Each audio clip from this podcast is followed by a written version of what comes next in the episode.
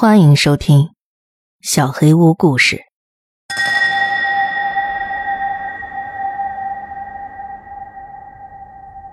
着迷，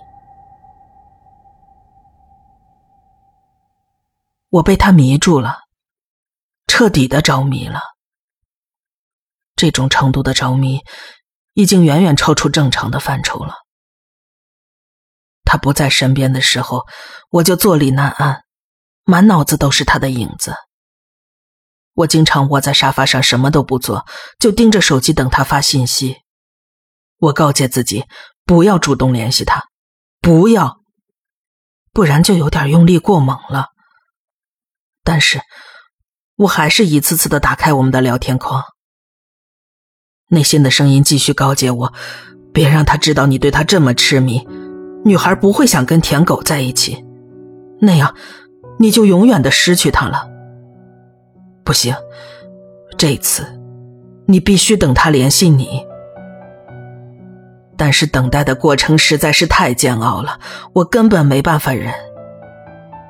我以前听说过，古希腊人认为，疯狂不理智的爱上一个人是一种诅咒，他们甚至会诅咒敌人陷入这种爱情。我之前觉得这很可笑，难道？找到真爱，坠入爱河，不是大多数人的梦想吗？但是现在，事情发生在了我自己身上。我不得不承认，古希腊人是对的，这确实是一种诅咒。我根本没办法控制自己，我对他的迷恋已经控制了我。我们两个经常做。那件事儿，但是关系还是处于约会阶段。这个阶段是发展关系成败的关键期，之后要么就是正式确立关系，奔着结婚去，要么就是慢慢疏远。如果是后者，我真的不知道我会做出什么来，我根本不敢想。他的一切都让我痴迷。他笑的时候，用手捂住嘴的样子；紧张的时候，摸着项链吊坠的样子。他开心的时候，会用手指头绕自己的头发。他的香味，他的笑声，他的眼睛。好吧，听到这儿，你可能会觉得有点恶心。我也不想这样。其实。我这个人一点都不浪漫，也从来没想过自己会对一个女孩痴迷成这样。但是我没办法不想她。我最近在计划抽空约她去爬山，到我们第一次约会的地方，再去看看那里的景色。当时我们站在山顶，俯瞰这座城市壮丽夜景的时候，我献出了自己的初吻。但是这一次。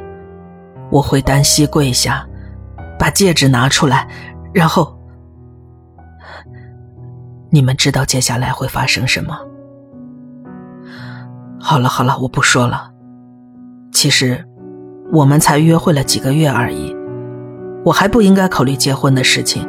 我知道，我就是控制不了我自己了。接下来我要说的，才是我要跟大家分享自己经历的原因。我第一次觉得，他有让我困扰的地方。我们还没有在一起过过夜。不管熬到多晚，只要是我或者他任何一个人觉得累了，他就起身离开。他也不是尴尬或者生气的离开，他会亲亲我，笑一笑。扔下一句“给我发语音”，然后很快离开。一开始我也没觉得这有什么不对的，但是我们在一起甜甜蜜蜜两个月之后，他还总是这样，我就决定问问他。我们喝了很多酒之后，我才终于鼓起这个勇气。我问出口之后，他显得有点沮丧。垂下眼皮，很尴尬的样子。我知道，早晚我们都得说这件事。最近我开始说梦话，他尴尬的摇了摇头。这叫抑郁，我查过了。我忍不住大笑。就这？不是小江，你听我说。他的表情很严肃，一点都不好笑。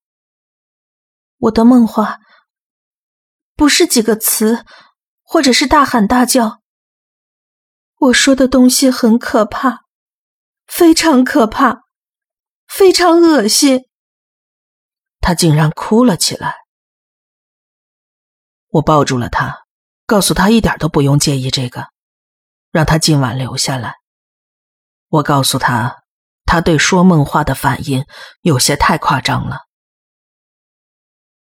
我错了。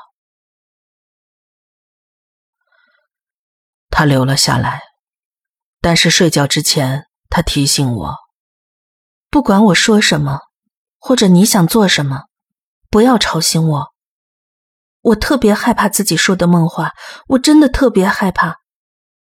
不管我说什么，不要回答我，就当没听见。我慎重的点了点头。要是你实在觉得忍不了，你就去外边沙发上睡，我一点都不介意。我安慰了他，告诉他，说梦话真的没什么大不了的。我告诉他。我不会离开他去找沙发的。我又错了，我连一个晚上都没能撑过去。我们很快就睡着了，也不知道过了多久，我突然醒了过来，感觉有人在注视着我。猛然意识到自己跟他睡在一起，我忍不住笑了。但是随后，我认出了他坐在床上的模糊轮廓，他正低头凝视着我。我吓得不敢动弹。他的姿势也很不寻常，好像那根本不是他。然后，他开口了，但我听到的根本不是他的声音，声音很低，很沙哑。就像恐怖电影里的那些声音。我要把你的皮从骨头上咬下来。我僵住了，我目不转睛的盯着他，生怕他会做出下一步的动作。这跟我想的完全不一样。这应该不是单纯的说梦话，我觉得更像图雷特氏症描述的症状：随口的咒骂和叫喊。要是他现在就攻击我，我该怎么办？要是他真的想咬掉我骨头上的皮呢？但是他只是躺了下来，继续睡觉。我真的吓坏了。我想继续睡，不理刚才的事情，但是内心却不断的挣扎。甚至闭上眼睛，我都忍不住在想，他是不是又坐起来重新盯着我看了？我忍不住翻身过去看他，还真的是，他的脸就紧贴着我的脸，口气吹到我的脸上。有一股腐烂的恶臭，这绝对不正常。要是你不去沙发上睡，你活不到明天早上。我坐了起来，起身去客厅。我离开时，他发出了怪异的喘息声，我觉得那应该是笑声。我躺到了沙发上。但是再也睡不着了，我吓坏了。我盯着窗户，希望太阳快点出来。卧室里传出了什么声音？我竖起耳朵仔细听，声音再次传来。小江，还是那个低沉沙哑的声音，就像女巫一样的声音。我想当作没听到，但是他接着叫我。小江，我依旧没有出声。小江，我知道你能听到，你现在已经完全清醒了，怎么不回我室呢？那声音听上去越来越不像人类了。我还是没有开口。他已经警告过我了，我一直都听他的话。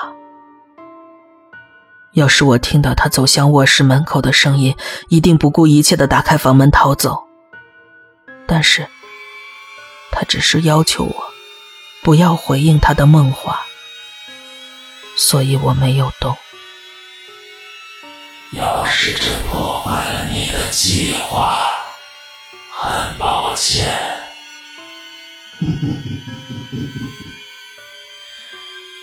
你们俩应该再沿着那条小路走一遍。上到山顶的时候，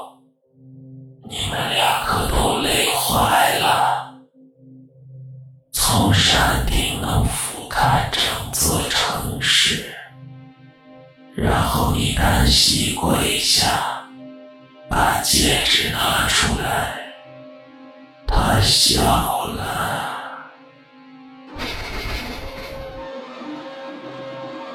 我对听到这番话没有一丝防备。我终于意识到，这不仅仅是说梦话的问题。他不是人。我从来没有告诉任何人我的求婚计划，他根本不可能知道这些。这绝对不是说梦话的问题，他被附身了。我不会听他的话回卧室去的，鬼知道回去会发生什么。我要一直待在客厅等太阳出来，还有几个小时。